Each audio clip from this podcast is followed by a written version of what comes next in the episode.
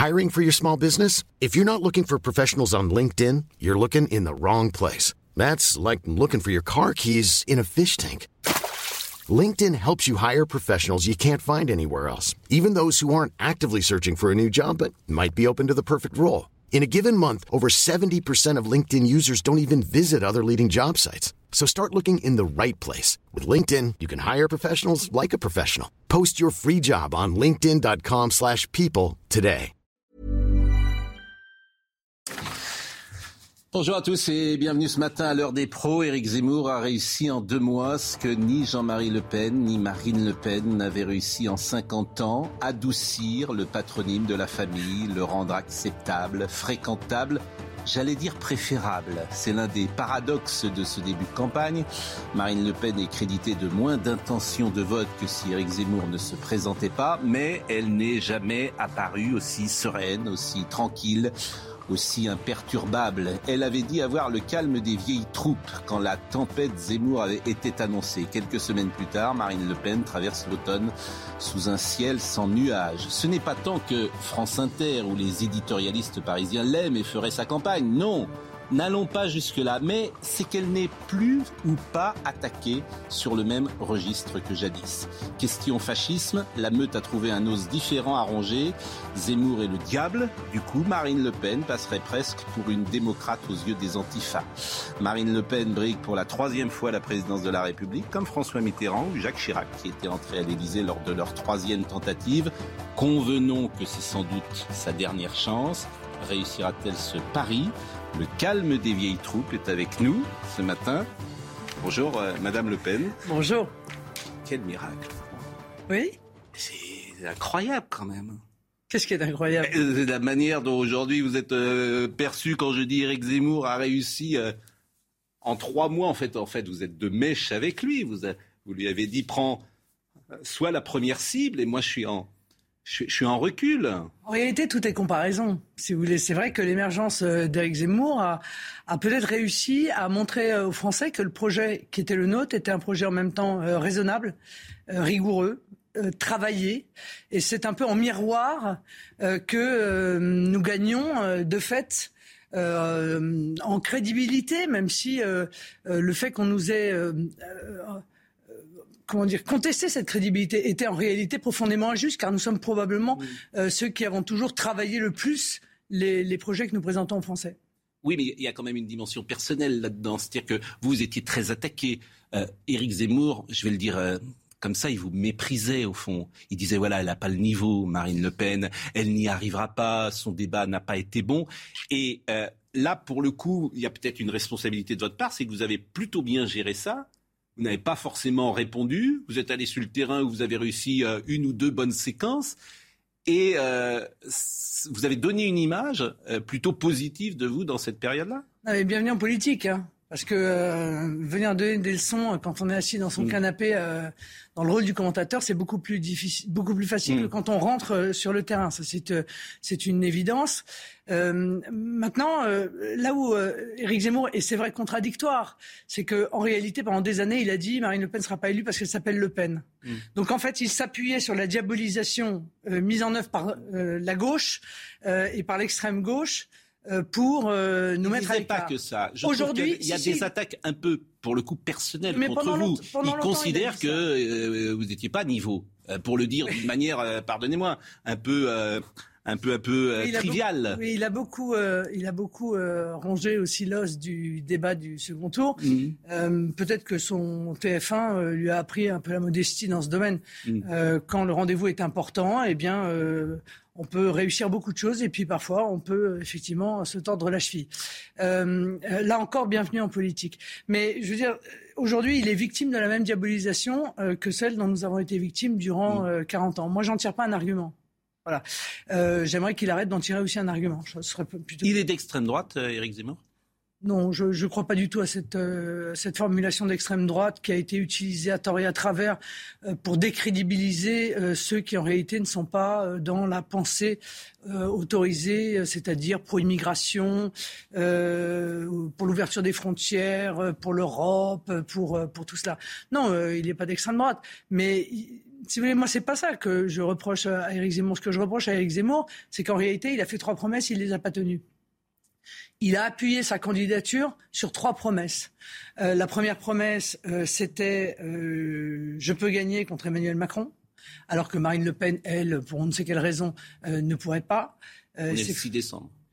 Pardon On est le 6 décembre. Oui, on est le 6 décembre. Mais, si vous voulez, pour l'instant, la promesse n'est pas tenue. Parce qu'en hmm. réalité, euh, euh, jamais euh, je n'ai été donné, moi, aussi haut au hmm. second tour face à Emmanuel Macron, dans la marge d'erreur, donc en capacité de gagner. Lui, en revanche, est très loin derrière, manifestement, avec un, un, rejet au second tour qui est trop important pour lui permettre d'envisager la moindre victoire. Il a fait la promesse du ralliement euh, il a dit je vais rallier du, RN, des RN, des LR, vous allez voir, il va y avoir de l'écharpe partout. La réalité, c'est qu'il n'y a personne. Il n'y a pas de ralliement RN et il n'y a pas de ralliement LR. Et puis, il a fait une autre promesse qui, était, qui est un peu la promesse de euh, je ne reculerai jamais. L'intransigeance, la promesse de l'intransigeance. Bon, euh, il est en campagne depuis deux mois. Le pass sanitaire, il a changé d'avis. L'islam, il a changé d'avis. la remigration, il a changé d'avis. Donc je considère que euh, euh, la vraie question qui se pose aujourd'hui, c'est pourquoi cette candidature en réalité? Pourquoi J'ai pas vu qu'il avait changé d'avis sur l'islam, mais... Euh... Bah si, il a changé d'avis parce qu'il expliquait que l'islam est incompatible mm. avec la République. Aujourd'hui, il nous explique qu'en fait non, c'est pas l'islam, c'est l'islam politique. C'est-à-dire exactement ce que nous disons nous en réalité depuis euh, des années. Donc la vraie question, c'est pourquoi venir affaiblir les chances euh, de victoire du camp national, dans lequel je l'inclus d'ailleurs, euh, alors même que jamais nous n'avons été justement aussi proches de la capacité de gagner. Ah, c'est à vous de lui poser la question et peut-être euh, pourquoi pas de trouver un accord ensemble. Alors avant, parce que je voudrais pas qu'on fasse l'émission uniquement sur Zemmour, moi ce matin ce qui m'intéresse vraiment c'est votre avis sur plein de questions très simples. J'ai une batterie de questions sur le Covid, sur la justice, sur la culture et ça. Je suis et à votre disposition. Voilà, et les questions les plus simples. Mais puisque vous aviez beaucoup parlé de Zemmour avant sa candidature, je vous propose d'écouter un petit florilège de ce que vous aviez dit avant la déclaration de candidature et vous me direz aujourd'hui si, après le discours de Villepinte, vous êtes sur la même ligne. Écoutons. Oui, je pense qu'Éric Zemmour n'a aucune chance de gagner l'élection présidentielle. La brutalité qui émane des propositions euh, d'Éric Zemmour et son côté euh, monothématique, en miroir, démontre que nous avons, en ce qui nous concerne, un projet très complet. Moi, j'appelle Éric Zemmour un peu de modestie car je, trouve qu'il est très orgueilleux dans ses propos. Quand vous lisez Eric Zemmour, vous constatez qu'il a manifestement une image des femmes qui est extrêmement dégradée. Euh, je suis celle qui est capable de battre Emmanuel Macron. Donc euh, euh, la promesse d'Éric Zemmour, et c'est cela probablement qui sera en réalité son plafond, c'est que la promesse d'Éric Zemmour de faire mieux que Marine Le Pen au second tour, eh bien cette promesse n'est pas remplie. J'aime pas beaucoup son mépris. Je, vous le dis parce qu'il me rappelle celui d'Emmanuel Macron. J'aimerais qu'Éric Zemmour prenne conscience que je n'ai aucune responsabilité dans la situation du pays. Et le discours de Villepinte? Oui. Vous en avez pensé quoi? Bah, j'ai pensé qu'il n'y avait pas grand-chose, honnêtement, de différent de ce que nous disons au Rassemblement national depuis à peu près 40 ans. Euh, j'ai pas entendu une seule mesure, notamment sur euh, l'immigration qui soient euh, différentes de celles qui sont présentes dans le référendum, euh, proposition de loi que, euh, que je veux soumettre par référendum aux, Français. on en revient à la question que je posais tout à l'heure. Quelle plus-value? La plus-value, c'est ce que je vous ai dit d'une manière qui n'est pas agréable d'ailleurs en début de conversation, c'est que ce n'est pas vos idées qu'il conteste, c'est l'incarnation des idées. Il pense que... Vous n'êtes pas euh, ou que vous n'étiez pas, parce que comme vous dites en modestie, en politique, il faut avoir un peu de modestie. Il, est possible qu'à la fin de cette campagne, ils se disent ben voilà, j'ai voulu prendre la place et finalement, elle est meilleure que moi. Il est possible. bon, Euh, le, Covid, ça m'intéresse. Souvent, j'ai dit à ce, euh, ça va être notre premier thème. Souvent, j'ai dit à ce micro que euh, depuis le début du Covid, je le disais d'une manière un peu triviale, vous connaissez notre émission, vous vous planquiez. Je disais, on l'entend pas. Et je traduisais ça par, au fond, elle est d'accord avec Emmanuel Macron. Et elle est d'accord pourquoi? Parce que euh, c'est souvent la politique de la demande. Les gens ont eu peur. c'est la modeste analyse que je fais. C'est-à-dire que euh, Emmanuel Macron a répondu à une demande. Les gens avaient peur, voulaient être masqués, voulaient des protections, voulaient. Bon. Donc, est-ce que vous êtes d'accord globalement, globalement avec la politique qui est mise en place? Et par exemple, quand vous entendez hier le Premier ministre euh, annoncer de nouvelles restrictions, est-ce que vous êtes d'accord avec lui? Non, je suis pas du tout d'accord. Et je suis pas du tout d'accord en réalité depuis le début. Ah, vous n'avez pas entendu beaucoup Ah non, on m'a beaucoup entendu. Je suis désolé. Je me suis beaucoup prononcée et je crois avoir été d'ailleurs euh, la première sur toute une série de sujets mm. à mettre le doigt sur ce qui allait pas. Euh, dès le départ, dès le mois de février, oui. non, non, mais disons-le, sur les masques, euh, sur, le confinement, vous étiez. alors sur le premier confinement, j'étais mm. d'accord. Je l'ai dit hein, d'ailleurs. Ah mais vous savez, moi, à chaque fois, je dis ce que je pense. Hein. Clairement, si vous pouvez suivre toutes mes déclarations. C'est pour ça que je vous dis, je pense que j'ai l'impression que vous êtes plutôt d'accord. Tout le reste, j'étais en désaccord. Mm.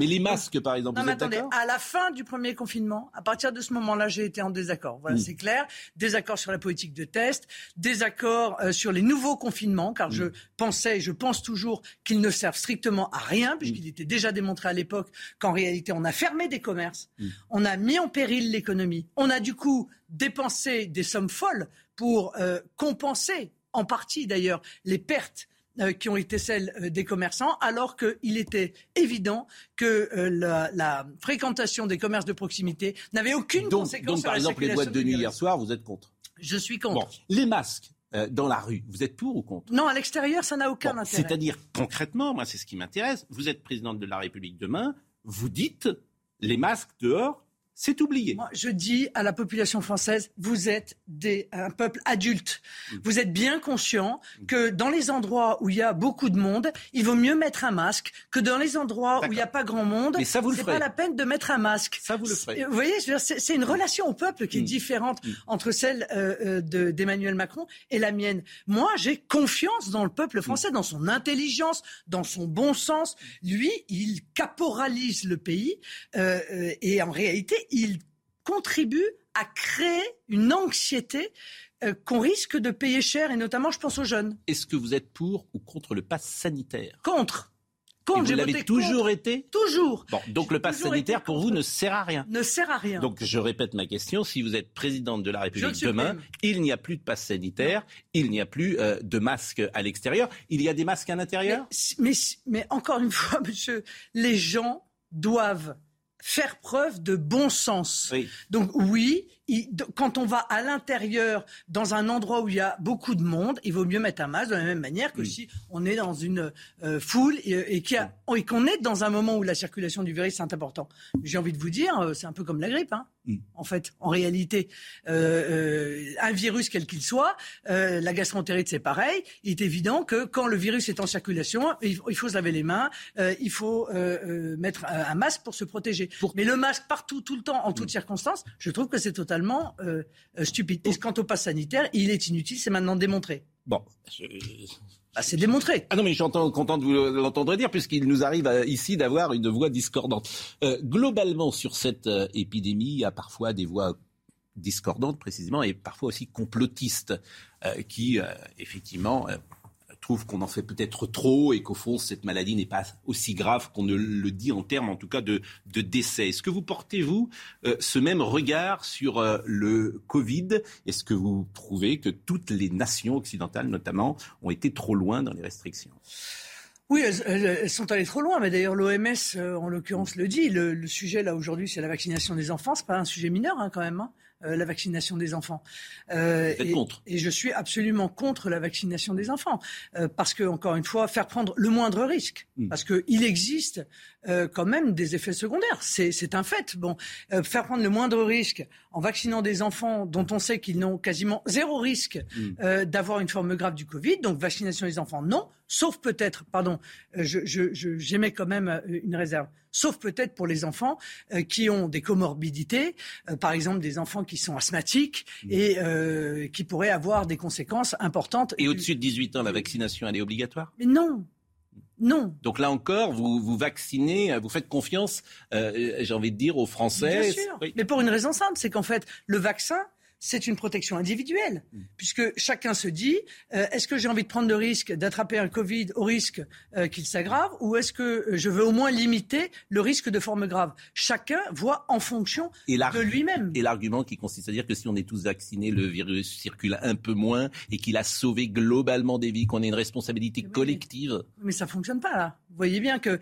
ah, ça euh, fonctionne globalement, un peu, un peu moyen. globalement, on est tous vaccinés et globalement, en réalité, il y a un redémarrage de l'épidémie absolument partout, avec un nouveau variant dont on nous a présenté euh, qu'il était d'une dangerosité extrême, mm. alors qu'en réalité, il est moins dangereux que celui qu'il remplace. Bon, plus contagieux, mais moins dangereux. Mais si moi, moi c'est sur le fond que je suis quand même inquiète parce que, euh, vous voyez, moi je suis allé me faire tester la dernière fois parce que j'avais une grande foire le lendemain et je me suis dit, euh, je, je me sentais pas très bien, je me suis dit, je vais pas prendre le risque. Vous êtes, vacciné évidemment. Oui, oui. Mais vous êtes vacciné une dose, deux doses? Bah, Deux doses du coup. Bah, il faut faire la troisième avant. Non, parce que j'ai mon premier vaccin était un, un vaccin qui était une dose. En fait, bon, bref, c'était Janssen. C'était Janssen. Ma vie privée, voilà, ma vie privée n'a aucun. Ah, c'est pas, il n'y a plus de vie privée euh, quand on est marié. Voilà, oui, c'est vrai, c'est un peu dommage d'ailleurs. Mais ah, euh, et, et on m'a dit à la pharmacie, si vous êtes, si vous êtes vacciné, vous serez mm. remboursé de votre test. Si vous n'êtes mm. pas vacciné, vous ne serez pas remboursé de votre test. Eh et ça, ça me paraît être une dérive extrêmement mm. grave. Vous voyez, parce que la dérive qui commence à ouvrir une brèche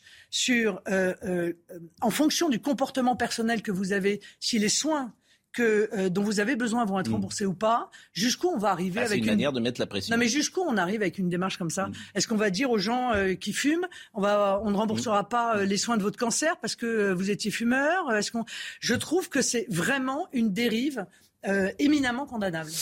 J'imagine que vous, êtes très préparé. C'est la troisième fois, hein, je le disais, que vous allez briguer la présidentielle. Donc forcément, vous avez réfléchi à tous les postes que vous choisiriez si vous étiez président de la République. Vous savez qui serait votre ministre de la Santé? Mais je ne vous annoncerai pas le nom de mes ministres non, mais aujourd'hui. Non, mais est-ce que vous le savez? Mais oui, je, oui, j'ai une, une, idée très précise. Est-ce que lui, il le sait? Un certain nombre. Non, pas encore. Oui. Pas encore parce que tout ça, ça dépend aussi des résultats des législatives, Monsieur oui. Donc vous voyez, eh je, je, suis vraiment respectueux. Ça sera pas Monsieur Véran. Je suis non, ça c'est là non, ça c'est une certitude. Mm. Mais je suis assez respectueuse euh, du fonctionnement de notre République. Vous, vous, vous, avez réfléchi Bien sûr, mais parce que je travaille avec des gens aussi depuis longtemps. Maintenant, il peut arriver que demain euh, je sois amené euh, par l'intermédiaire de ralliement à ouvrir ce gouvernement que je mm. veux d'union nationale. Je vous l'ai dit, mm. que je veux d'union nationale à, des gens qui auraient des compétences et qui souhaiteraient venir redresser le pays avec moi. Deuxième débat du jour, c'est la euh, justice. Alors moi, je suis très frappé. Je reçois beaucoup d'avocats ici. Je pense à Goldnadel, hein, je, peux le citer, qui euh, me disent qu'ils ils ne sont pas euh, rassurés. C'est le mot qu'ils emploient. Ils disent moi, aujourd'hui, euh, je ne suis pas rassuré quand je rentre dans un bureau d'un juge d'instruction. Je ne sais pas ce qui va se passer. Et certains disent, je les ai entendus autour de ce plateau, je n'ai plus confiance en la justice de mon pays parce que c'est pile ou face. C'est ce qu'ils disent. Moi, je voulais savoir tout simplement, quand vous entrez aujourd'hui dans un tribunal, est-ce que vous êtes rassuré? Non.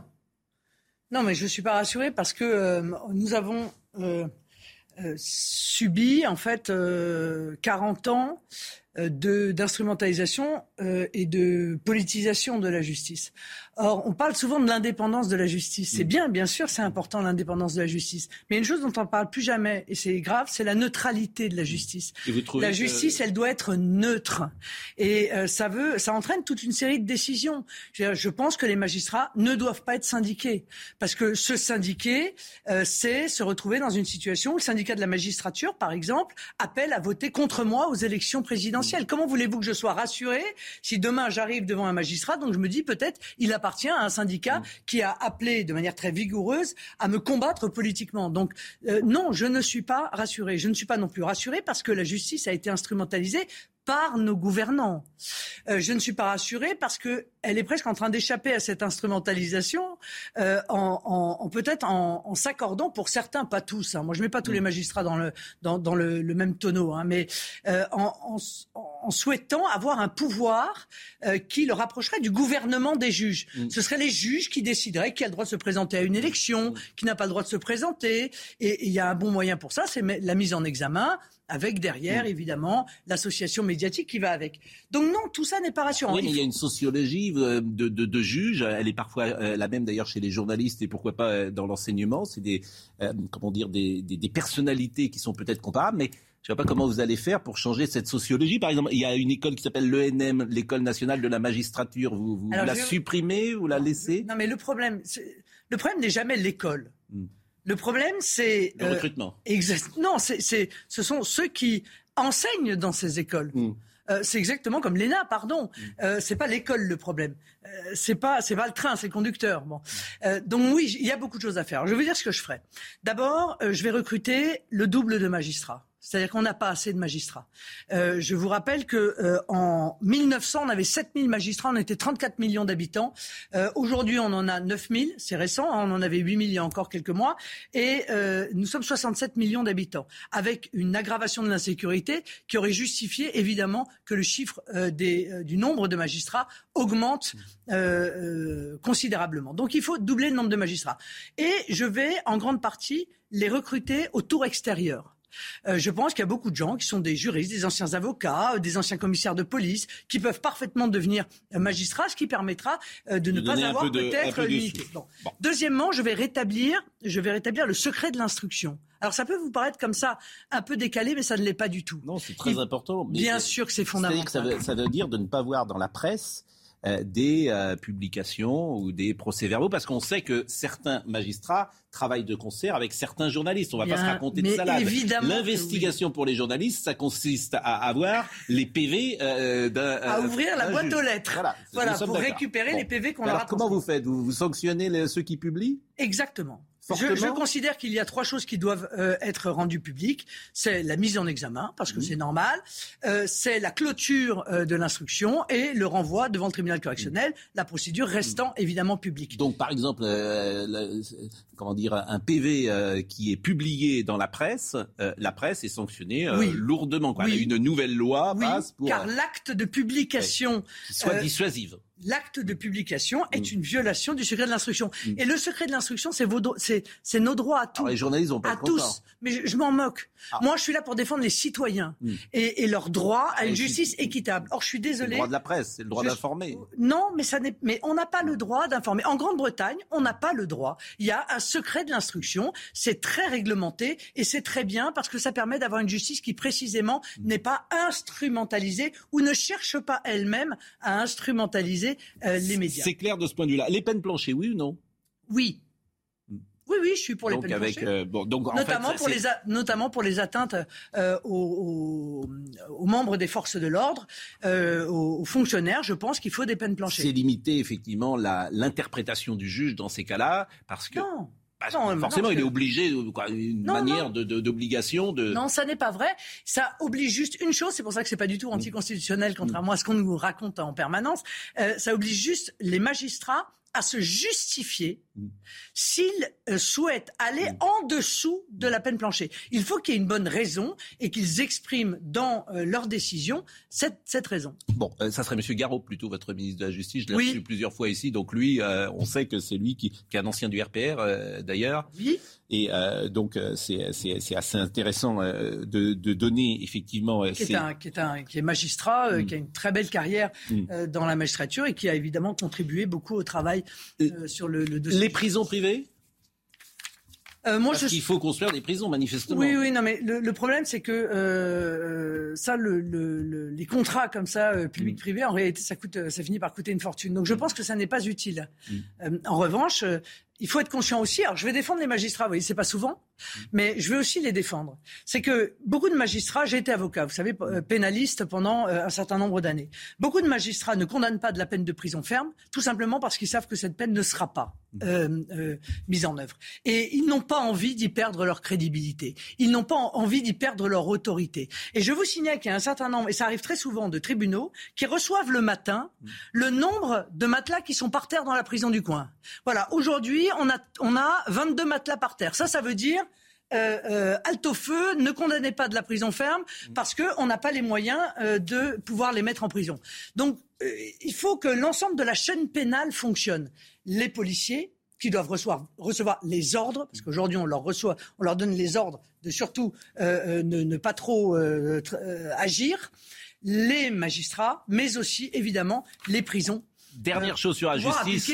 C'est des questions très concrètes, on ne vous interroge pas toujours là-dessus d'ailleurs, mais euh, le viol, euh, la prescription, elle doit exister ou elle doit être levée? On a vu ces affaires euh, récemment. sortir.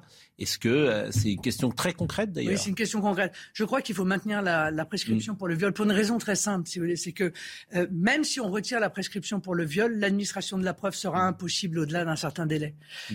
Euh, et, donc, euh, ce sera peut-être encore Même pire. Même pour les crimes sexuels contre les enfants, parce que vous serez forcément interrogé durant la campagne. C'est un thème qui aujourd'hui n'existait peut-être pas il y a cinq ans oui, d'une manière vous avez raison, mais moi je, moi je crois à la nécessité mm. euh, de la de la prescription, mm. qui est qui est quand même très longue hein, pour ces pour ces crimes. Mais encore une fois, l'administration de la preuve n'est de toute façon euh, plus possible au-delà euh, de, Et le tribunal médiatique, ça vous choque, par exemple, lorsque vous voyez une émission de télévision euh, l'autre jour, disons-le, Nicolas Hulot, qui était mise, qui était présenté comme un homme qui avait harcelé, peut-être violé, avec des femmes qui témoignaient et qui étaient convaincantes. Moi, je l'ai dit à l'antenne. Je pense notamment à une jeune femme qui s'appelait Sylvia. On a envie de la croire lorsqu'elle raconte ce qu'elle dit. Est-ce que vous avez là-dessus Je euh, n'ai absolument aucun jugement à porter euh, euh, sur la, véracité de ces je pense non, mais c'est le tribunal médiatique. Mais le problème. Puisque parfois, certains avocats, l'avocat que vous êtes ou que vous étiez, je me souviens avoir reçu Maître Jakubowicz, j'ai parlé avec Sophie Obadia qui vient régulièrement nous voir, qui est. Le problème, c'est que, que contre le tribunal médiatique, on n'a pas mm. d'avocat, quoi. C'est ça le problème. Donc euh, c'est vrai que euh, euh, personne ne peut se réjouir de ce tribunal médiatique. Et, moi j'ai encore vu récemment un, journal reproduire des accusations alors même que la justice, pour le coup, avait blanchi. Mm. Donc c'est vrai que ça, nous gêne. Ça gêne toute personne attachée euh, à la justice. C'est pour ça que je dis aux jeunes femmes qui sont victimes de ce type euh, de euh, comportement, qui sont victimes de viol ou d'agression sexuelle ou de harcèlement sexuel, portez plainte, je vous en supplie, portez plainte avant précisément que la prescription ou la disparition des preuves ne vous empêche de pouvoir obtenir justice. Ça vous est arrivé dans votre vie politique? Jamais. Je ne vais pas m'inventer euh, euh, un désagrément ou, euh, des, agressions qui n'ont jamais eu lieu. Jamais. On va marquer une pause. on fait un tour d'horizon et c'est intéressant de vous écouter sur des questions concrètes. On va parler de culture. Parce que alors, le monde de la culture, vous j'allais dire, vous déteste. Si vous êtes président de la République, ils vont pas vous aimer. Hein. Le cinéma, le théâtre, les littéraires, c'est pas, pas des gens qui sont. Je pense que c'est un endroit où il y a eu une grande, une grosse censure. Oui.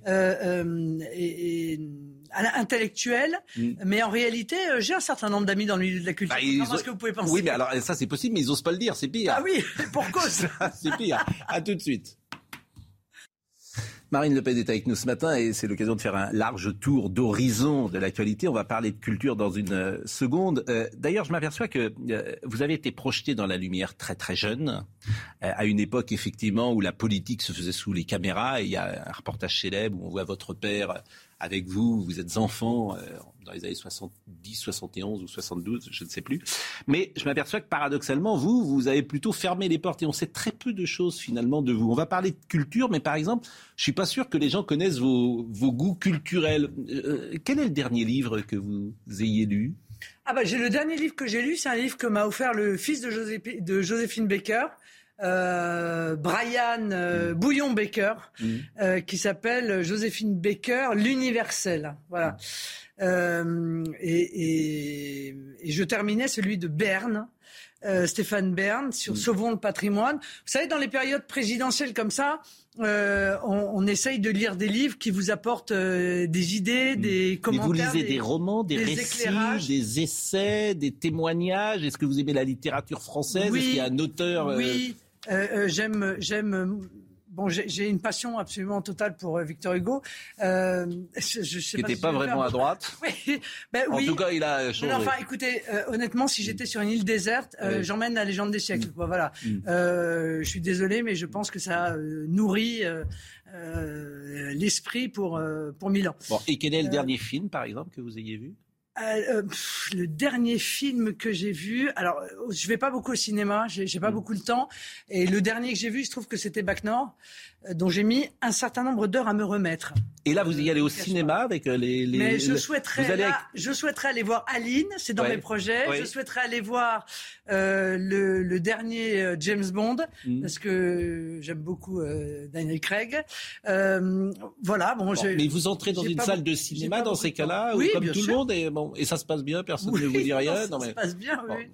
Euh, oui, j'imagine les gens doivent se dire tiens, Marine Le Pen est en train de regarder James Bond avec moi, ça doit les surprendre un sûrement, peu. Sûrement, il, y en a surtout. Il y a toujours de la sécurité de toute façon. Oui, mais vous savez que je, je, suis protégé euh, depuis des années et des années. Et, quand je dis on ne sait pas grand-chose de votre vie, au contraire de celle de votre père, euh, c'est vrai par exemple, et, une présidentielle dévoile toujours parfois ou réclame de la transparence. Par exemple, on ne sait rien de votre vie sentimentale aujourd'hui. Non, et vous n'en saurez rien. Mm.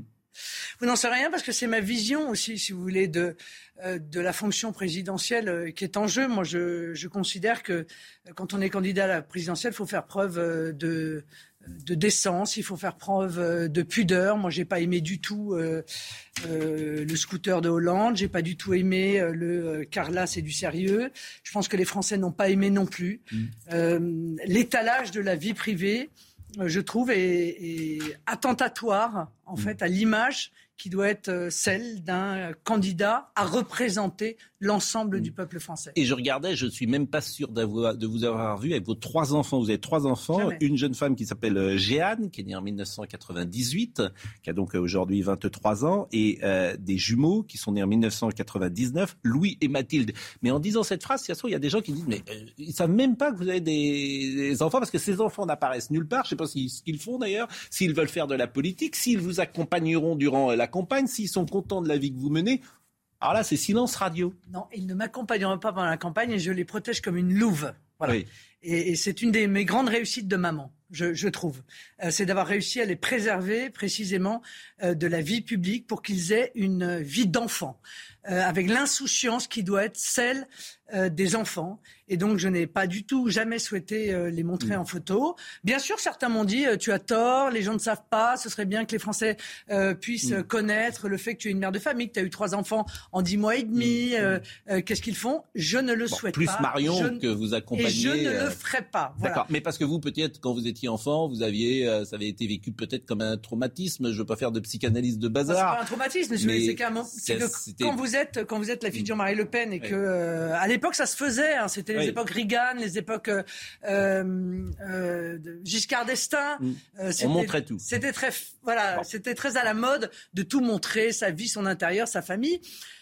mais moi, j'en ai évidemment souffert parce qu'après, ben, vous échappez pas à, aux conséquences de Ils s'appellent Le Pen, ces enfants-là? Bah Non, ils ont le nom de leur père. Oui, non, mais il y a des enfants parfois qui Je suis assez traditionnel dans ce domaine. Oui, donc ils sont, j'allais dire, ils sont protégés. Espérons qu'il continue à le rester. Voilà, donc on va pas donner. tout ce qui est possible. Alors, euh, je remarque que euh, votre fille, la première, s'appelle Jeanne. Bon, euh, évidemment, c'est un sens que chacun. Et puis Louis, donc vous avez un prénom droit.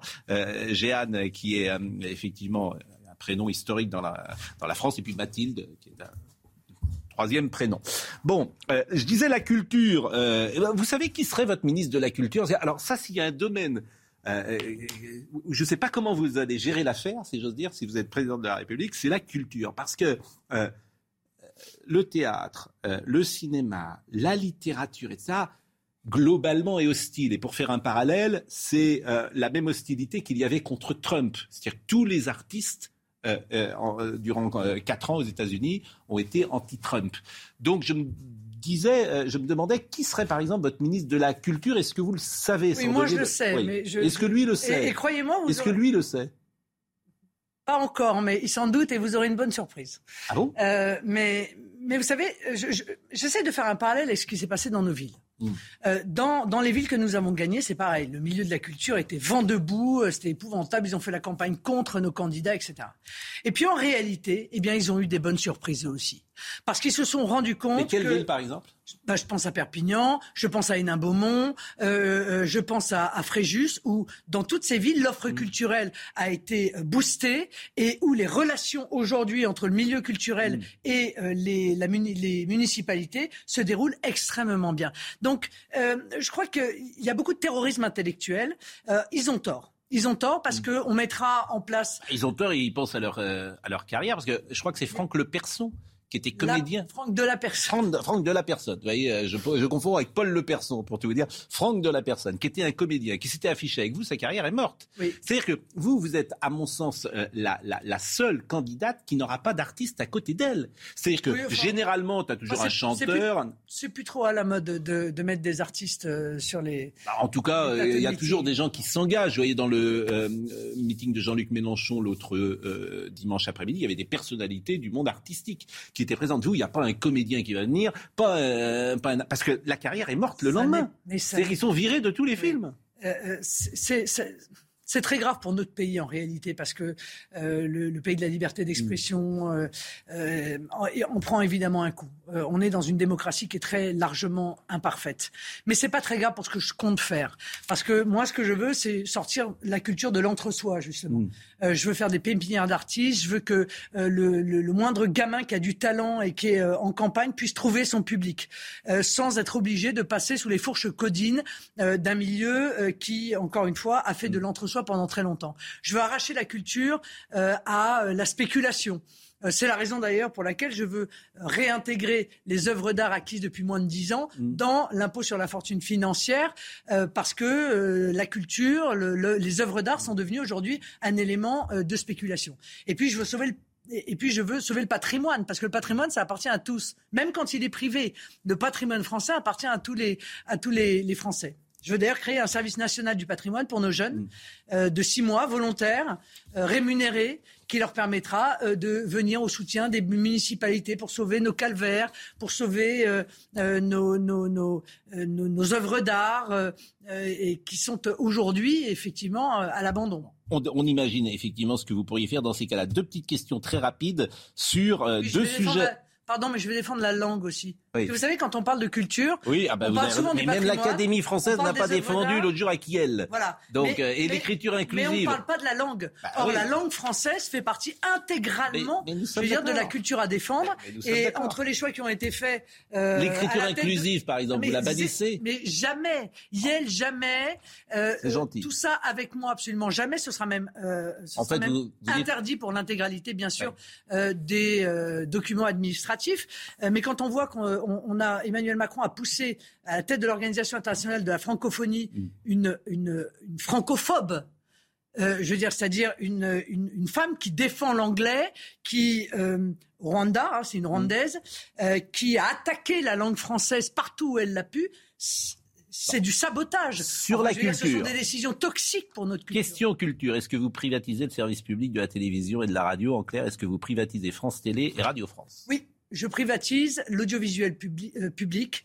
Euh, ça permettra d'ailleurs de faire gagner aux Français le montant de leur redevance, mm. euh, parce que je pense que dans une grande démocratie, on n'a plus besoin d'avoir un, audiovisuel public aussi gros. Je pense aussi qu'il faut qu'on arrive à permettre à l'audiovisuel privé mm de devenir assez gros pour pouvoir euh, euh, tenir la comparaison avec des plateformes qui aujourd'hui euh, sont des concurrents, qui sont des concurrents très importants. Donc il faut que l'audiovisuel privé grossisse, que les groupes grossissent pour avoir pour atteindre cette taille critique. Donc privatisation. Alors effectivement, euh, seuls ceux qui sont très riches pourront euh, acheter euh, de la, des, des, radios ou des télévisions. C'est souvent l'argument qui est donné par ceux qui défendent le service public. Non, parce que je, garde, je conserverai quand même, pardon, je vais quand même conserver quelques éléments. Je vais d'abord conserver une, chaîne pour l'outre-mer, parce que hmm. je pense qu'il faut absolument maintenir cette continuité d'information. Mais c'est à la marge. On va soutenir, on va conserver Arte, parce que ça ne rentre pas dans la, aussi à la marge. On va conserver une, euh, une, radio euh, publique, ne serait-ce que parce que quand on est en ah donc France Inter, vous non une radio publique qui permette euh, de donner des informations s'il y a un tremblement de terre ou des choses comme ça. Il faut qu'on ait, il faut qu'on ait, il faut on n'en est pas là. Tout ça, ça va se débattre aussi avec l'Assemblée nationale. Vous trouvez que le service public, par exemple, vous, traite différemment Le président de la République, il, faut travailler aussi avec une Assemblée nationale. Mm je considère qu'il doit, qu'elle doit à nouveau faire son travail. je ne vous pose pas les questions comment vous travaillerez après, parce que là, on, entre dans euh, quelque chose qu'on ne sait pas. Si vous êtes président de la République, il y a des législatives derrière. Franchement, je ne sais pas comment vous faites. pourquoi euh, bah, À votre avis, pourquoi? Parce qu'il faut avoir des députés. Je sais pas. Je, ne vois pas comment dans un scrutin majoritaire à deux tours, vous pouvez avoir des. Mais on avait dit la même chose. Bah, et on avait dit la même chose avec Emmanuel Macron. et j'avais dit à l'époque, le président aura sa majorité, quel que soit le président, parce que c'est le système, le mm. quinquennat avec euh, l'élection législative. Enfin, c'est pas gagné. Convenons que c'est pas gagné, mais on va, bah, on va pas rentrer là-dedans parce qu'on en sort. Bon. Euh, euh, bon, la culture, j'ai terminé. Société. Alors, évidemment, j'ai une tonne de questions et on va pas pouvoir passer à tout, mais société, très rapidement. La peine de mort, vous revenez pas dessus.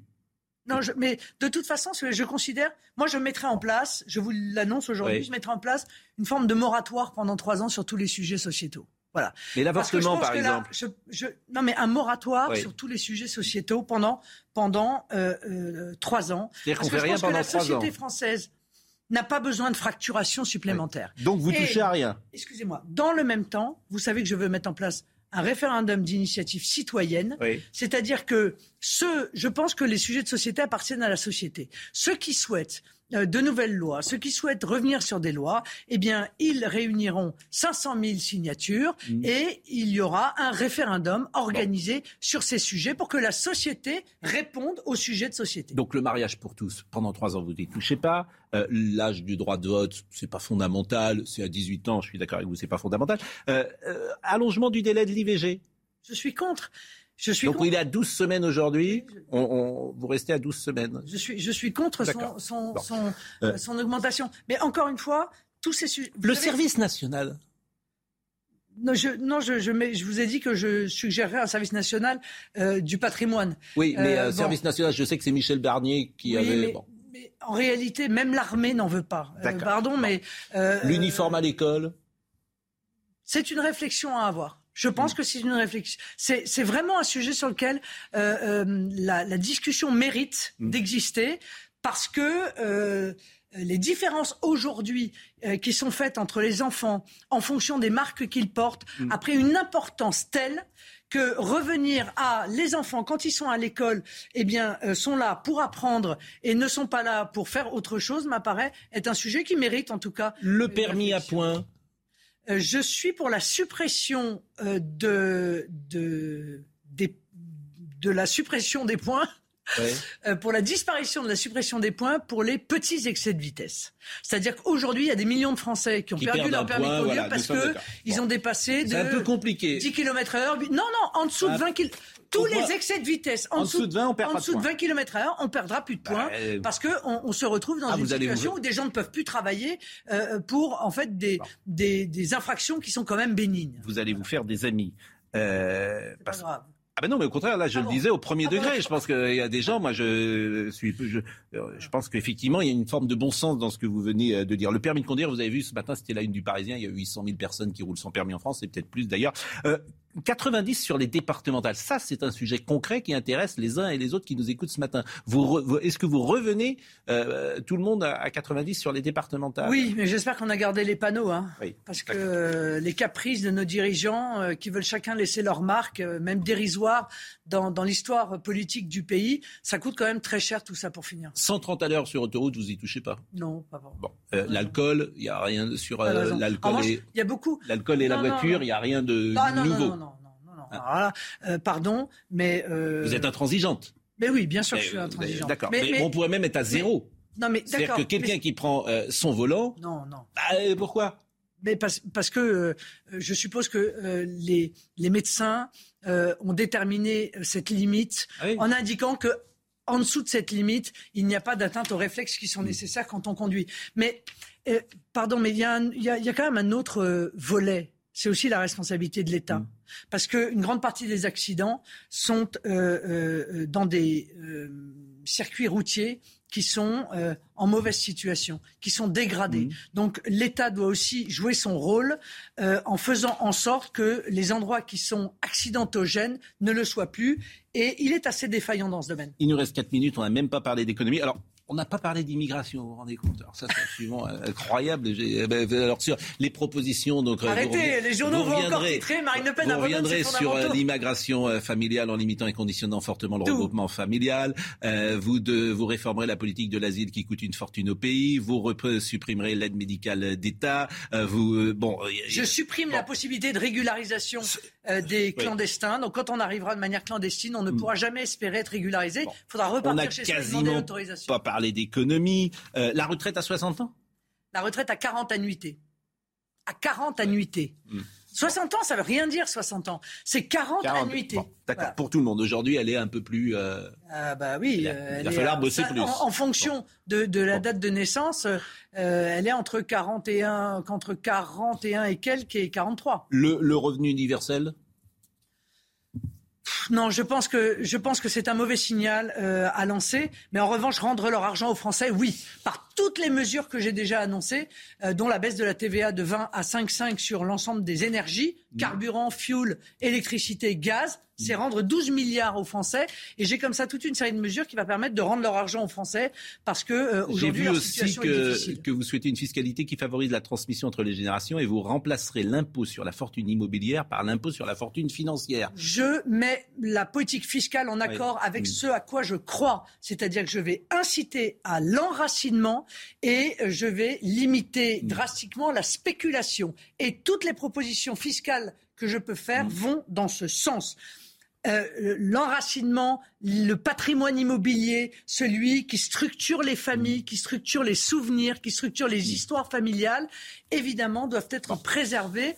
Euh, et, doit être préservé. C'est la raison pour laquelle, euh, notamment pour l'impôt sur la fortune financière que je vais mettre en œuvre, mm. eh bien, il y aura une exonération de la résidence principale ou de la résidence unique. On ne pouvait pas parler de tout. Comment va votre père? Ça va. Il est gentil avec vous en ce moment, il dit rien, il est pas, pas, il a pas dit une méchanceté. À chaque fois, à chaque fois, je pense à vous. C'est pour ça que vous me voyez inquiète. Mais non, mais à chaque fois, je pense à vous, je me dis quand même, euh, il est pas gentil avec vous de temps en temps. Il pourrait vous dire des choses aimables, mais là, il a dit quand même que vous étiez meilleur qu'Éric Zemmour. Quelle est la dernière fois que vous l'avez eu au téléphone Nos parents, nos parents sont parfois un peu durs avec nous. Oui, ah oui ils pensent que c'est pour notre bien. Il est jaloux. Non. Je ne rentrerai pas dans ce type de considération. Ça aussi, je pense que ça relève de ma vie privée. Et quelle est la dernière fois que vous l'avez eu au téléphone? Ça aussi, ça relève de ma vie privée. Ah bon, bon bah Et le dernier mot qu'il a eu à, votre égard ou... Ça aussi. il va voter vous pour vous quand même. Je n'en sais strictement rien. Il est un citoyen libre et éclairé. Euh, comme il nous reste quelques minutes, quel est le reproche que vous faites, euh, que vous vous faites le plus souvent? Mais euh, euh, on a tout dit sur les relations entre. Euh, non, non, bah, là je parle pas de à vous, à vous-même. Quel est le reproche à vous-même que vous faites le plus souvent? À vous. Peut-être euh, mon côté vouloir être. j'ai longtemps voulu être la bonne élève en, réalité. j'ai longtemps écouté les reproches qui m'étaient faits, qui parfois étaient injustes, pour essayer d'y répondre. Aujourd'hui, c'est fini. Voilà. Aujourd'hui, c'est terminé. Euh, je ne me laisserai plus donner de leçons euh, de crédibilité par des gens qui sont les champions du monde du chômage, de la dette, des déficits, euh, du déficit de la balance commerciale, de l'immigration, de l'insécurité. voilà, je ne me laisserai plus donner de leçons de ce type. Donc, je, je propose aux Français mon projet et, et en réalité, c'est leur avis et leur avis seulement qui compte maintenant à mes yeux. Si vous deviez passer une semaine avec un de vos concurrents politiques, lequel choisiriez-vous? Un de mes concurrents politiques. Une semaine de vacances. Avec Jean-Luc Mélenchon, vous partiriez? Euh, moi, je veux dire, Jean-Luc Mélenchon, il est ce qu'il est, mais je mm. pense que euh, euh, je pense que je serais, j'arriverai à le convaincre que la dérive islamo-gauchiste qu'il a choisi de faire depuis 2017 mm. est toxique pour le pays. Mm. donc, vous pourriez partir peut-être avec lui? Non, mais je pourrais partir avec personne. Si j'ai une semaine de vacances, permettez-moi de vous dire, c'est tellement rare que je la passerai avec mes ah, enfants. Euh, voilà, c'est tout. Bon. Euh, et quelle est la qualité que vous préférez chez les gens?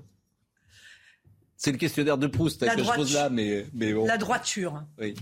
Je déteste en le politique, cynisme. Vous, en politique, vous êtes servi. Ah oui, ça, je vous le fais pas dire. Hmm. Je déteste l'hypocrisie, oui. euh, la droiture, mais même avec soi-même. Euh, je, je trouve que c'est ce qu'il y a de plus important. Vous voyez, moi j'ai des principes. Les principes, je les défends même quand ça avantage mes adversaires. Euh, l'inverse n'est jamais vrai. Vous n'êtes jamais de mauvaise foi. Euh, donnez-moi une raison de voter pour vous. Mauvaise foi. Euh, la droiture. Je ferai. Non, la droiture. Non, non, non, mais c'est très important. une raison. Une raison. J'ai la volonté. Hmm. J'ai la volonté de mettre en œuvre euh, les, engagements que je prends à, l'égard des Français. Parce que toute ma vie a été une vie de combat. Je sais ce que c'est que de prendre des coups, je sais ce que c'est que d'avoir mal. Je ne m'en plains pas, je ne m'en plains pas, mais je sais que ça, ça me sera utile le moment venu pour pouvoir mettre en œuvre forcément, forcément, on vous attendra au tournant, notamment sur ce fameux débat. J'imagine que ce débat, vous devez le refaire, refaire, refaire encore. le débat entre deux tours, il peut arriver là une nouvelle fois. Euh, y a une forme de complexe, peut-être d'infériorité que vous pouvez avoir parce que vous avez été battu une fois. Bah, ça existe lorsque lorsqu'une équipe a battu une autre qui revient sur le terrain. Pas je, je, ma petite personne n'a aucun intérêt d'accord, n'a aucun intérêt. Ah si, elle en a forcément, puisque c'est aussi un rapport entre les uns et les autres. Non, ma petite personne, son bien-être, euh, sa sérénité n'a aucun intérêt. La seule chose qui importe, c'est qu'on peut battre Emmanuel Macron, que la politique d'Emmanuel Macron est toxique pour le pays. Euh, je suis celle qui, a la plus, le, qui est le plus en capacité de le battre, et donc j'appelle tous ceux qui ont envie euh, de cesser avec Emmanuel Macron à venir m'aider, me rejoindre et travailler avec moi. On va, euh, j'allais dire, débriefer ce que vous avez dit pendant. C'est la première fois que vous veniez. D'ailleurs, je pense je vous ai demandé de venir. Vous disiez vous pas venir parce que bon, vous vouliez pas venir avec plein de gens autour. Vous dites ça crie ici. Je sais pas ce qu'il va poser comme question, etc. Bon, merci en tout cas d'être venu euh, sur ce plateau. J'espère que les téléspectateurs. Merci de votre invitation. Mais non, mais je pense vraiment les questions. Je pense souvent aux téléspectateurs quand je mène une interview parce que c'est pour eux finalement qu'on travaille. C'est un point commun qu'on a vous et moi. Exactement d'une certaine manière. Bon, merci euh, en tout cas et on se retrouve dans une seconde. Rendez-vous avec Sonia Mabrouk dans Midi News du lundi au vendredi de midi à 14h. On va revenir évidemment sur ce que disait Marine Le Pen il y a quelques instants. Bonjour Charlotte Dornelas, bonjour Anne Fulda, bonjour euh, Laurent Geoffrin. Est-ce que vous avez appris des choses Est-ce qu'il y a des choses qui vous ont étonné dans ce qui a été dit euh Sur la sur la tout le volet culturel et personnel. Ouais oui, c'est intéressant parce que c'est vrai qu'on l'entend très rarement sur ce volet-là. Et euh, c'est vrai d'apprendre que euh, elle veut aller. Enfin, on peut dire que ça peut faire partie d'une stratégie mm. aussi, mais euh, quand elle dit que le dernier livre qu'elle a lu, c'est celui du, fils de Joséphine Baker, des mm. choses comme ça, ou celui de Stéphane Bern, alors est-ce que c'est vrai ou est-ce que ça fait partie d'une stratégie? En tout cas, ça, ça dessine une image qui est assez. C'est peut-être lui le futur ministre de la Culture, je me suis dit. oui, moi aussi, je me suis dit la même chose. Il y aura une surprise. je ne suis pas sûr qu'il accepterait forcément parce que la, difficulté qui est, qui est vraie, hein, c'est qu'aujourd'hui. Euh, coller son nom lorsqu'on est une personnalité au Rassemblement national, c'est souvent une mort sociale. Elle emporte la légende des siècles de Victor Hugo euh, oui. en vacances. Bon. Laurent Geoffrin, vous... Vous avez été impitoyable, je trouvais. d'une dureté, j'étais gêné. Mais hein. c'était pas. J'étais gêné pour elle. vous l'avez pratiquement mise dans les cordes là. Mais cher ami, c'était euh, comment dire, c'était le cahier des charges. Moi, ce qui ah m'intéressait, c'était parce qu'il n'y a pas une mesure que vous réprouvez là-dedans. Si j'en vous juge à votre réaction. Ah bah, toutes les mesures, ah oui, oui, oui, ah, c'est bien quand vous serez président. J'ai pas dit ça, c'est bien. Ce qui m'intéressait dans, et je pourrais faire la même chose avec Jean-Luc Mélenchon s'il mmh. c'est de savoir ce qu'il propose. Ça m'étonnerait que vous approuviez ces mesures. Ah bah, ah, ça m'étonnerait qu'ils viennent, euh, surtout. Ça m'étonnerait qu'ils viennent. Mais, mais je, je, je, vous assure. Euh, hypothèse. Non, non, je, je vous assure. Euh, euh ce qui est intéressant, je vois tellement d'interviews qui parfois m'agacent que j'ai pas envie de faire la même chose, par mmh. définition. Donc je lui posais les questions les plus simples du monde sur 130 à l'heure, 110 à l'heure, l'IVG, c'est ça. Je trouve que euh, pour le coup, je pensais aux gens qui nous écoutent sur la culture, par exemple, c'est intéressant. Qu'est-ce que, quelle est la question qui vous a paru euh Non, mais c'est que le, je crois pas que qu'on fait euh, qu'à la télévision on, fasse toujours ça. Souvent, on essaye de trouver des quand même une vague contradiction. Mmh pas des erreurs. Et vous avez trouvé que j'étais pas très beaucoup dans la contradiction. C'est votre affaire, moi je veux pas. Ah non, mais c'est ce que vous dites pas, c'est votre affaire. je ne vais pas vous dire de ce qu'il faut faire, mais je, peux dire ce que j'en pense. bon, Charlotte et euh, justement moi, à l'inverse, quand on regarde l'interview, surtout d'un candidat à la présidentielle, comme on n'est pas de l'autre côté de l'écran complètement idiot, on est content que au moins certaines interviews servent au candidat à exprimer ce qu'il a à dire, que ce soit elle ou d'autres, euh, de pas couper les phrases en plein milieu pour expliquer ce qu'en pense le journaliste, ce qui nous intéresse quand même nettement moins que la personne qui est interviewée. C'est deux exercices différents. Je ne dis pas que, que les, les, comment dire, les interviews contradictoires euh, sont forcément inutiles, mais c'est deux exercices différents et il est parfois agréable euh, d'avoir celui-là et surtout euh, de l'avoir sur des sujets en effet très précis. Et moi, ce que je retiens, c'est ce que vous avez dit à la fin, c'est-à-dire que quand vous faites une interview, vous pensez aux gens qui regardent euh, l'interview et ça se sent. Vous pensez moins à la profession qui regarde votre interview qu'aux gens, aux Français qui la regardent. Et ben ça se sent et c'est agréable. Mais tous les... non, mais il y a des Français qui sont contre, donc mais bien eux aussi, ils ont, ils ont le droit, ils ont le droit de savoir par le, par le truchement des journalistes, non pas que vous dites, donnent des leçons, mais ce que vous posent des questions un peu Et là, les questions sont très ouvertes. voilà, là, c'était vraiment. moi, je voulais vraiment savoir ce qu'elle pensait de plein. Je voulais vraiment savoir ce qu'elle pensait de plein de sujets. Donc, je Après, ça peut être révélateur d'être justement dans une dans une posture qui n'est pas agressive. Hmm. Quelqu'un peut se livrer plus facilement et donner des traits. Intéressant, par exemple, ce qu'elle dit sur ses enfants. Je trouve ça intéressant. je trouve qu'en fait, ça, quand tu veux être président de la République, il y a un lien entre la France et les Français, forcément, et que ce lien, il mérite d'être euh, approfondi. Je vous ai coupé, pardonne-moi. non, ce que je trouvais intéressant mm. aussi, c'est à, la fin, lorsque vous l'avez interrogé sur les, projets sociétaux, mm. et qu'elle a parlé d'un moratoire. Oui, ça, ça m'a surpris. Et en disant ce qui, je pense, effectivement, et là, pour le coup, pour revenir sur une vision peut-être plus politicienne, une manière de se positionner face à Zemmour, en disant il y a assez de fracturation mm. dans la société française pour ne pas en rajouter. Euh, donc, il y a, il y a quand même, d'ailleurs, peut-être que un, Zemmour pourrait dire euh, que finalement, c'est la preuve qu'elle est complètement entrée dans le système. Parce que cette façon, cette posture, cette, ce côté, euh, là, elle apparaît. Euh, c'est vrai qu'elle elle, s'est sentie assez en confiance. Elle apparaissait comme une sorte de force tranquille face à, un Eric Zemmour qui justement. Mais c'est là le grand paradoxe, c'est que Zemmour il joue le lièvre pour pour elle. C'est-à-dire qu'il lui permet de mettre. C'est formidable en fait. Parce que personne ne l'avait vu venir comme ça. C'est-à-dire qu'il lui permet de mettre. C'est formidable s'il ne l'empêche pas d'être au premier, au deuxième tour. Oui. Je suis d'accord avec vous. Vous êtes parfaitement d'accord. Mais il lui permet de mettre tous les sujets sur la table, d'ambiancer toute la campagne électorale, hmm.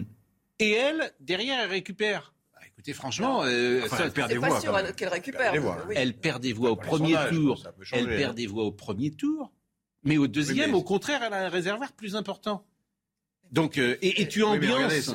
c'est en train de changer, le paysage change là, avec, avec la, désignation de, de Pécresse.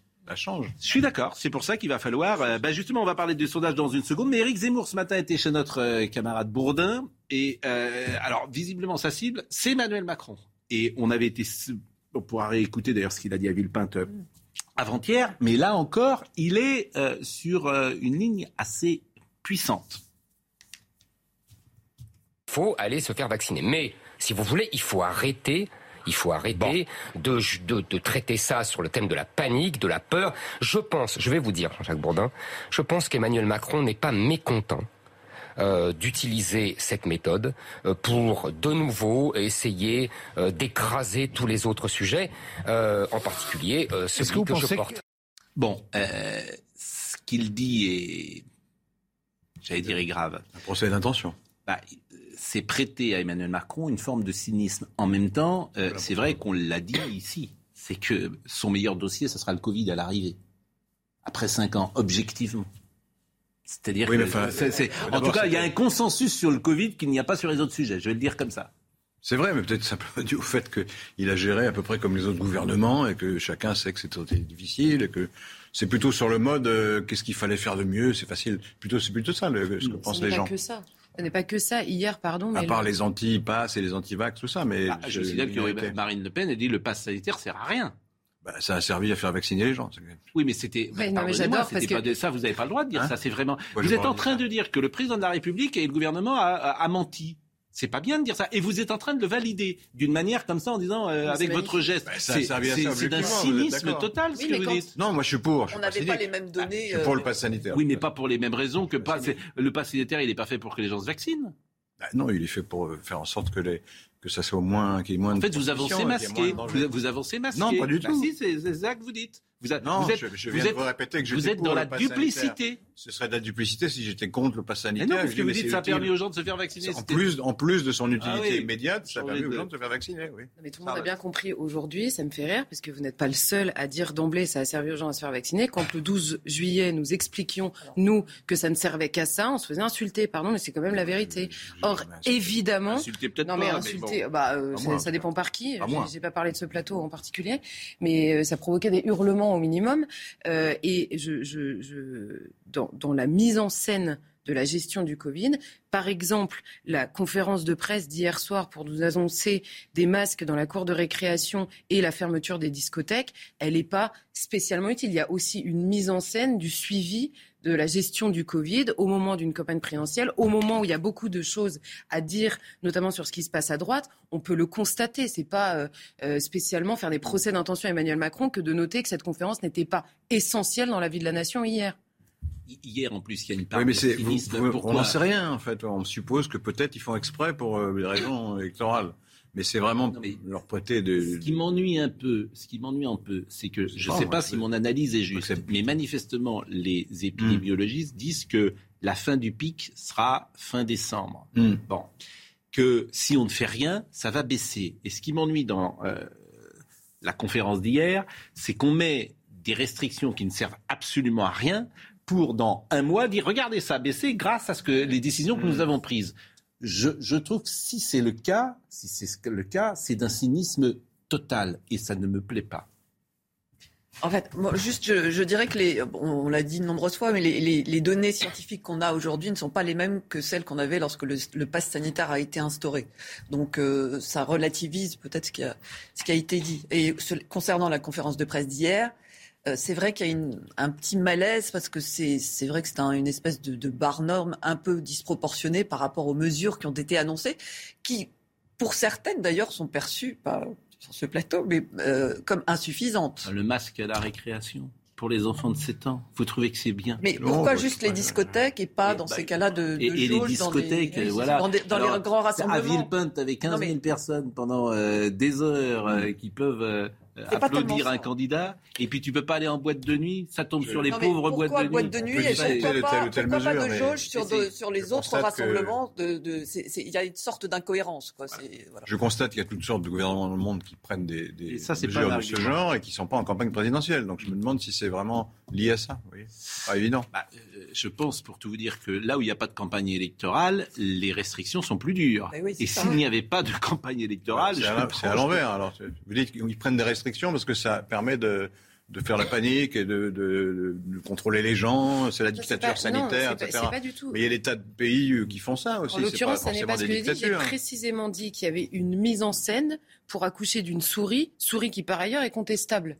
Donc j'ai pas dit qu'il y avait des restrictions mises en scène, euh, mises en place euh, en, en vue des élections présidentielles. J'ai dit que la mise en scène, oui, euh, pouvait être interrogée au minimum. Je dis pas que j'ai. Autre passage euh, d'Éric Zemmour sur euh, Emmanuel Macron, le grand vide. Macron, c'est exactement ce que j'ai voulu dire. Il est le grand vide. Il est le, la, si vous voulez, un, c'est un adolescent qui se cherche. On a l'impression d'un type qui n'est pas fini. On a l'impression de quelqu'un qui n'a pas en fait les idées claires sur rien, qui un jour va dire euh, l'OTAN est en état de mort cérébrale, et puis le lendemain, et puis le lendemain va faire des mamours à- à- à- aux Américains qui l'ont humilié, qui nous ont humiliés. C'est un type qui va dire le- un jour, la, le colonisation est un crime contre l'humanité, et puis quelques années plus tard, il va dire ah le FLN euh, se sert d'une rente mémorielle. Ça, alors, il le dit d'une manière très violente, mais euh, la question mérite d'être posée. Les convictions d'Emmanuel Macron. Qui est Emmanuel Macron? Que pense-t-il euh, sur euh, la société d'aujourd'hui? C'est une question. Par exemple, Zemmour, on n'a pas d'interrogation là-dessus. Parce que c'est un idéologue, un peu, Éric Zemmour, et tout doit rentrer dans la bouteille. Donc on sait à peu près ce qu'il pense sur tout. Emmanuel Macron, au bout de cinq ans, par exemple, je vais vous poser une question toute simple, Laurent Geoffrin. Il est de droite ou il est de gauche? Il était plutôt euh, centre-gauche et il est plutôt centre-droit. Même ça, ça, dé- ça dépend des sujets. aussi. Oui, des c'est sujets sur lesquels il a varié. C'est vrai. non, mais c'est- le fait qu'il fasse des zigzags, c'est vrai. Mais pourquoi employer un vocabulaire aussi violent aussi? Ah, ça c'est. Je vous laisse libre de votre commentaire. moi, je- il n'est pas fini. Il y a un Ça peut opportunisme. choquer. Il Il n'est pas Il fini. y a un opportunisme centriste chez oui. Macron, oui, ça c'est évident. Euh, mais dire ça, euh, ça me paraît. Je trouve qu'il a un langage euh, qui frise le, le langage de guerre civile. C'est-à-dire qu'il c'est const- constamment martial, militaire. Il faut se battre, le combat, la France va disparaître. Tout ça, c'est c'est de l'outrance. Et par Tout le monde voit, victimes. tout le monde voit que c'est. D'ailleurs, ça marche pas si bien que ça, si j'ai bien compris, parce que, enfin, on va, faut- on va voir la suite, mais les, les sondages juste après le, ce formidable discours de Villepinte, il a perdu des points.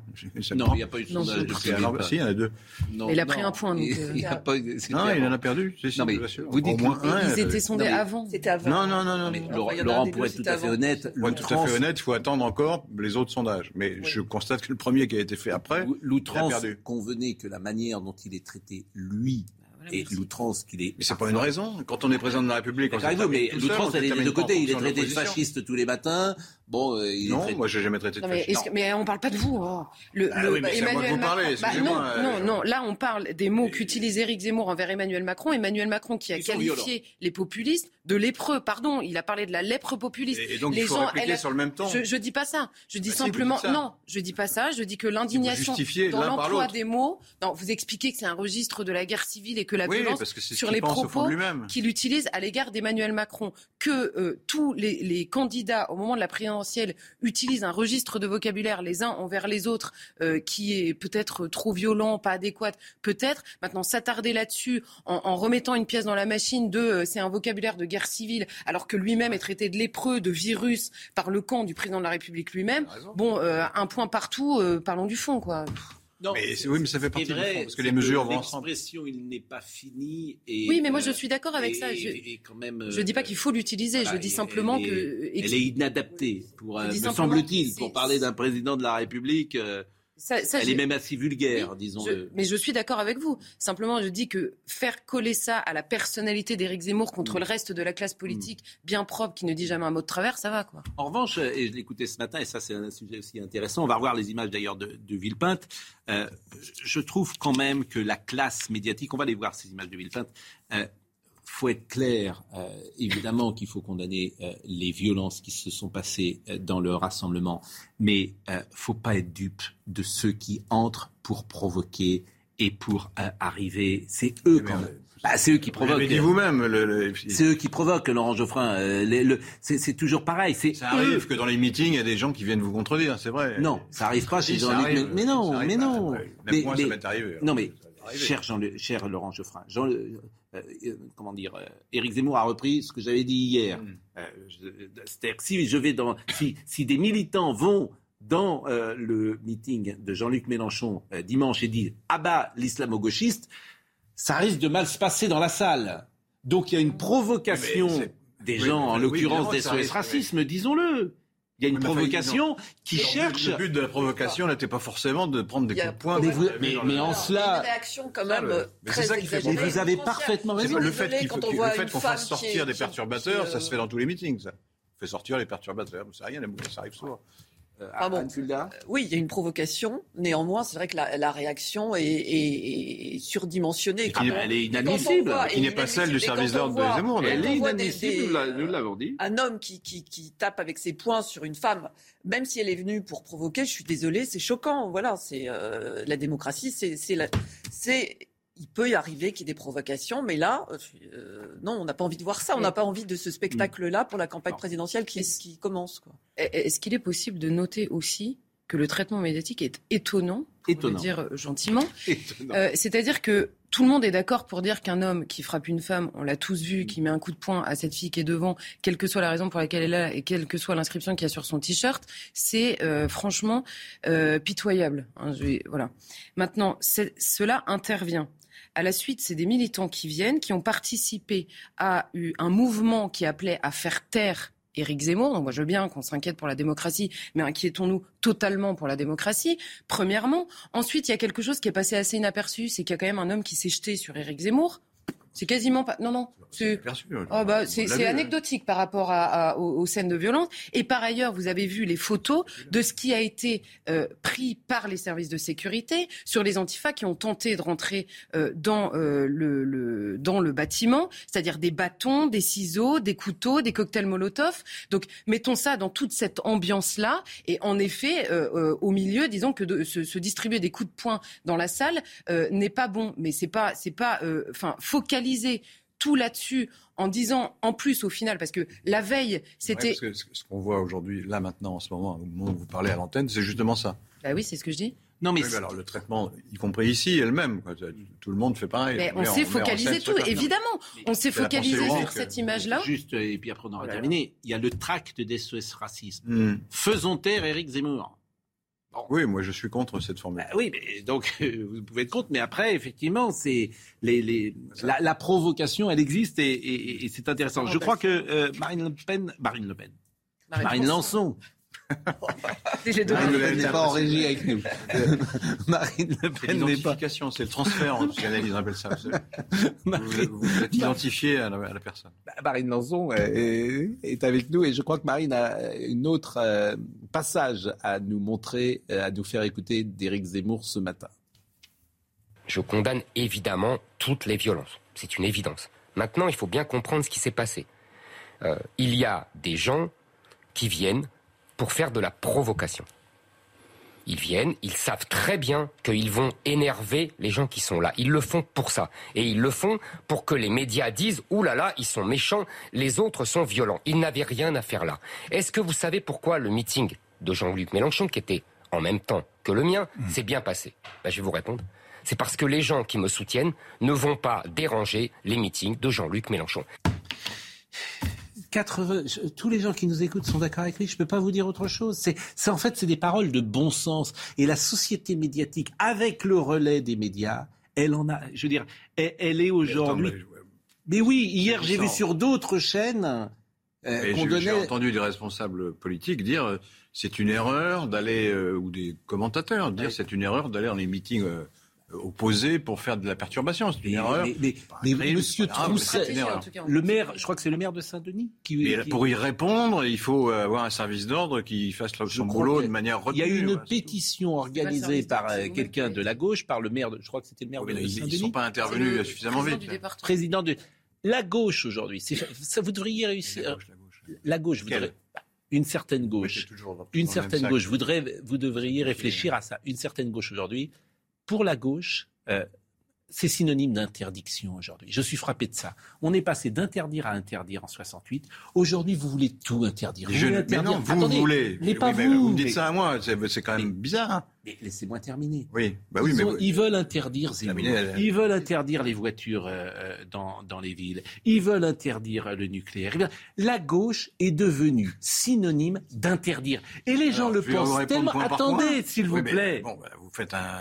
Les, les gens le pensent ouais. tellement. Ce mmh. que je vous dis, mmh. c'est que le total des voix de gauche en France est, de moins de 20 Vous vous rendez compte dans l'état où est la gauche? Parce qu'elle n'est que dans l'interdiction. Non, c'est pas c'est pas la raison, à mon avis. D'abord, le nucléaire, euh, la, la, gauche l'a maintenu. Ça tombe mal. Euh, Qu'est-ce que vous avez cité comme exemple euh, le, Interdire Paris, les voitures dans les villes, elles ne sont pas interdites, elles sont réduites, c'est pas la même chose. Euh, il m'a semblé en voir quand je suis venu des voitures, et il y en a encore beaucoup, même trop à mon avis. Et donc, euh, bah oui, bien sûr, parce que c'est la ville n'est pas faite pour les voitures. Vous êtes, on va finir par comprendre ça. Ouais. La gauche, vous êtes devenu, vous êtes devenu des, des, des, comment dire, des prêtres vous, vous donnez la leçon. Parce on défend l'intérêt de, des gens de qui ça. sont contre la pollution. C'est des intérêts contradictoires, c'est tout. Ah oui. Ah oui, non, non, je disais les, gens qui les, les mères de famille qui ont, des, qui, ont, qui ont, des enfants, les handicapés, les personnes âgées qui ne peuvent pas en prendre leur vélo tous les jours. Enfin, il y a, euh, évidemment qu'il faut penser à la lutte contre la pollution, pas, mais il faut penser à tout le monde. Visés. Non, ils ah sont bah pas si, visés, mais c'est les, d'une voiture. les premières victimes, donc c'est bon. pas visé. C'est pas les vrai. Artisans, les, artisans, les premières victimes sont les, les gens qui prennent leur voiture pour un goût et pour un an et qui sont tout seuls dedans. C'est ça qui est visé. Les artisans qui ne peuvent plus venir dans Paris parce que c'est trop cher, parce mais, mais c'est ce que je veux vous dire, c'est un état d'esprit. Si, si par exemple, c'est un état d'esprit les gens se disent, mais enfin, qui sont ces gens qui nous donnent des leçons en permanence? C'est devenu ça, la gauche. Gens, Alors qu'avant, la gauche défendait les classes qui... populaires, euh, permettait de, de, de, vivre mieux, avait des causes euh, sur lesquelles on pouvait. Aujourd'hui, c'est des gens qui apparaissent dans l'espace public. La cause de l'humanisation des villes est une juste cause. On peut la. Écoutez, bah, c'est pour ça que comme ça. C'est peut-être pour ça que la gauche est à moins de 20 euh... C'est peut-être pour ça que la gauche est à moins de 20 aujourd'hui. Les, les, les candidats de gauche ne représentent même. C'est unique au monde. Hein. Je vous assure, c'est même un problème. Les candidats de gauche, enfin, vous avez Anne Hidalgo qui a moins de 5%. Mais elle devrait quand même s'interroger. Pourquoi est-ce qu'elle est à moins de 5% Je vous dis qu'elle ne s'interroge pas. Bah oui. Bah, c'est Patrick Menet qui nous écoute et que je salue parfois, qui est un journaliste et qui dit euh, la bagarre du meeting de Zemmour arrange bien les médias. Elle permet de zapper le meeting lui-même et de dispenser de relater le contenu. Les militants de SOS Racisme ont gagné. C'est pas, pas tout à fait vrai parce que le meeting a été. J'ai vu des résumés du meeting. Non, mais ce qui est vrai, c'est qu'il y, y, a derrière la provocation une stratégie et qu'ils oui. ont réussi leur coup. Euh... Mais, bien sûr, et puis, et puis c'est vrai que vous avez des médias complaisants qui euh, parlent plus des incidents que du meeting, parce que euh, le journaliste, c'est de mettre en perspective. Nous sommes d'accord, c'est-à-dire qu'il faut parler de, de hiérarchiser. Ce que vous venez de faire, hein C'est-à-dire Là, dans ce débat qu'on vient d'avoir, oui. vous avez parlé principalement des incidents pour. pour Bah, c'est au lendemain. C'est au lendemain. Oui. Bah, c'est au surlendemain. Donc hier, j'ai fait. Vous reprochez aux autres journalistes d'avoir eu le même réflexe que vous. Mais pas du tout, c'est au surlendemain. Hier, par exemple, j'ai fait. On parle de Zemmour et hier, de... mais des incidents. Mais parce qu'on en parle. On parle pas beaucoup du contenu de son discours. Je trouve que vous êtes d'ailleurs un peu, vous prenez ça un peu par-dessus la jambe. Vous ne pourriez pas parler du fond temps Hier, on en a parlé fortement. Mais aujourd'hui, vous avez bien compris le pas de côté que je fais pour utiliser euh, ce, de, ce, qui s'est passé oui, dans bon, ce. Encore une fois, ah. expliquer que c'est. Non, mais il faut quand même. sont des martyrs de la. Non, mais, mais je dis pas non, ça. Bon, c'est euh, pas une question de victimisation. Voilà. Il faut quand même remettre les choses à leur place. La veille du Toujours meeting. Oui, bah oui, pardon, parce que la veille du meeting d'Éric Zemmour, la petite musique, c'est Éric Zemmour à chaque déplacement après Marseille, puisque tout ça évidemment. C'est pour ça qu'il va pas à Lyon aujourd'hui. Éric Zemmour provoque des troubles à l'ordre public mmh. par sa venue, parce que des gens réagissent. C'est exactement l'histoire des conférences qui sont interdites, parce que peut-être des antifas pourraient venir. Donc à la fin, ces personnes, les antifas en l'occurrence, ou euh, assimilés, qui veulent faire taire, qui veulent perturber les meetings, qui veulent perturber les conférences, finissent par faire peser sur les personnes qu'ils veulent interdire ou perturber la responsabilité de leur violence. Et au lendemain, non, on, on parle des violences. Il nous reste deux minutes. on n'a pas dit ça. On a Noël. Dit, on a dit que la réaction Noël. des spectateurs présents était, était violemment excessive. Noël. Quel est le dernier livre justement que vous avez lu vous? Ah, moi je suis en train de lire. Je suis en train de lire une biographie de Manon Roland. Et vous euh... Ouais, moi, j'en ai lu pas mal pour mon émission. Ah oui, mais, dans, dans, mais dans, les, dans l'un des derniers que j'ai trouvé très beau, c'est un livre euh, sur Marie-Antoinette. Ah oui, j'ai vu. Il s'appelle Constance et légèreté. Constance et, euh, et je me suis dit en le voyant comment. Hélène de l'Alex, ouais. qui est une historienne et conservateur au, au, musée de Versailles. Comment on peut faire encore un livre sur Et elle a, elle a, elle a, elle a, elle a réussi à avoir des documents. Franchement, c'est bien écrit, c'est intéressant. Vraiment, c'est un beau livre. Mon Noël à moi, euh, c'est Mireille Dumas, euh, notre séquence Mon Noël à moi aujourd'hui. Pouvoir fêter euh, Noël avec sa mère qui a 100 ans, c'était extraordinaire. Et ce qui était extraordinaire au-delà de moi, ce que j'ai ressenti, c'était elle, ce qu'elle a dit. Ce jour-là, elle regardait d'ailleurs le, sapin. Euh, qui scintillait, elle avait elle-même des étoiles dans les yeux et puis elle nous a dit à nous, ses enfants, mais c'est incroyable, je suis arrivée jusque-là, j'ai 100 ans, j'ai un siècle. Et quand elle a dit un siècle, c'est vrai que c'était en même temps euh, magnifique et en même temps quelque chose d'absolument euh, euh, incroyable qui peut même donner le, donner le vertige. Et, et ça a été l'une des plus belles fêtes que nous avons organisées pour elle et d'autant plus qu'elle est partie exactement un mois après. Donc elle avait tenu pour aller jusqu'à ses 100 ans. Charlotte, messe de minuit cette année? Bien sûr. À minuit vraiment? Alors, je ne sais pas si ce sera à minuit vraiment, puisque je serai chez moi et c'est pas toujours à minuit, mais si c'est pas minuit, ce sera en Chez vous, c'est plutôt du côté d'Orléans? C'est ça, à côté d'Orléans. En famille? En famille. Vous êtes une famille nombreuse? Mm -hmm. Vous êtes combien de frères et sœurs? Ben, On est 4 plus 4. et, et, donc tout le monde se dirige vers euh, la messe euh, vers ouais, 23h ou, ou, minuit euh, Effectivement, à la messe, et puis après, en fait. Et après, vous dînez? Et après, on dîne. Donc avant, avant, avant les cadeaux, c'est avant ou c'est après? Après. Même le matin, il y a des enfants. Donc... C'est formidable. Euh, tous les jours, on a une chanson de Noël. Et il me regarde, Laurent Geoffrin. Ah, il me regarde, il sourit. Non, elle va entendre un prêche sur l'accueil des migrants. Euh, si le pape euh, est, est, est, suivi par ses, par ses prêtres prêtres, ça doit être ça le thème du, du prêche de Noël. Non? Vous, savez, ben, vous, vous savez ce qu'on va faire cette année, Noël? Regardez, voilà ce qu'on va faire. Écoutez. Ah. C'est quoi? On n'a pas de musique alors on va faire silence. On n'a pas de Ça musique. va on faire va faire silence. Silence, c'est pas mal aussi. Oui. Non, on n'a pas de musique, c'est pas calé, c'est pas grave. Bon, on écoutera demain, ça sera donc. Là, non, mais c'est pas. Ah, c'est pas, pas la bonne. C'est pas la bonne musique Je crois pas. Mais c'est pas grave, euh, ça sera pour demain. Mais en tout cas, c'était un plaisir. C'était un plaisir euh, d'être euh, avec vous. Je voulais vous faire une chose. Vraiment, j'ai raté mon effet. C'est dommage. Euh, nous avons Michael Thomas qui était à la réalisation. Nous avons Harry Jepson et Cédric qui étaient au son. Nous avons David Tonnelier qui était à la vision, Marine Lançon et Justine Cerquera. Hier, j'ai dit Kerkera et c'est Justine Cerquera qui nous a rejoint. Voilà. Jean-Marc Morandini dans une seconde. À demain. À ce soir.